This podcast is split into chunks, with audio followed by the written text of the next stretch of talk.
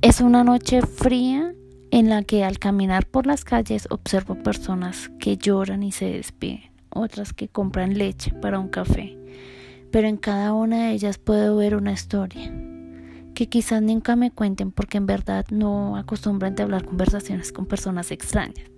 Y ahora pienso en eso, en lo que quizás podamos llamar cultura, puesto que siempre está el mismo Señor a la misma hora.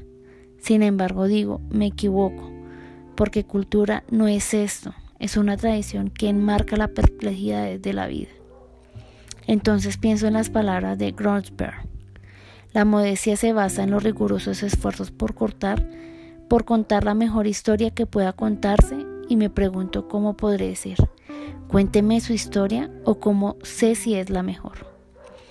Quizás callar es lo mejor, pues cada historia cuenta algo importante y si la cultura me dice que se debe explicar desde sus raíces, caería en un error, por no decir en un horror. Pues no sé si en el centro de Grosberg, en el centro, Grosberg ha tenido un sinfín de experiencias positivas como negativas, pero es ahora la que me podría plantear que cada conversación se basa en, una, en esta palabra, cultura. Una palabra que tiene una connotación en las que en muchas ocasiones nos permean en los pensamientos de quienes simplemente repiten un significado. Y si quizás cambio el significado, así como se hace en Wikipedia, sin que nadie lo note,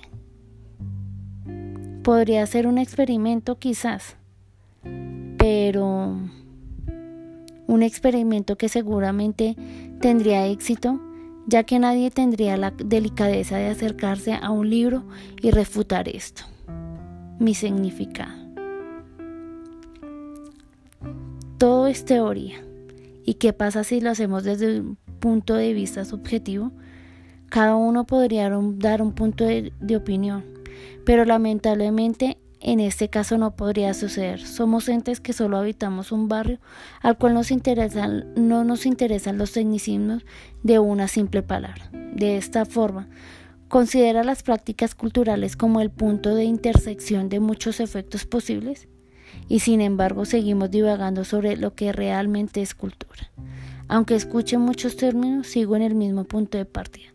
¿Es acaso esta palabra la que me transporta a cada área del conocimiento?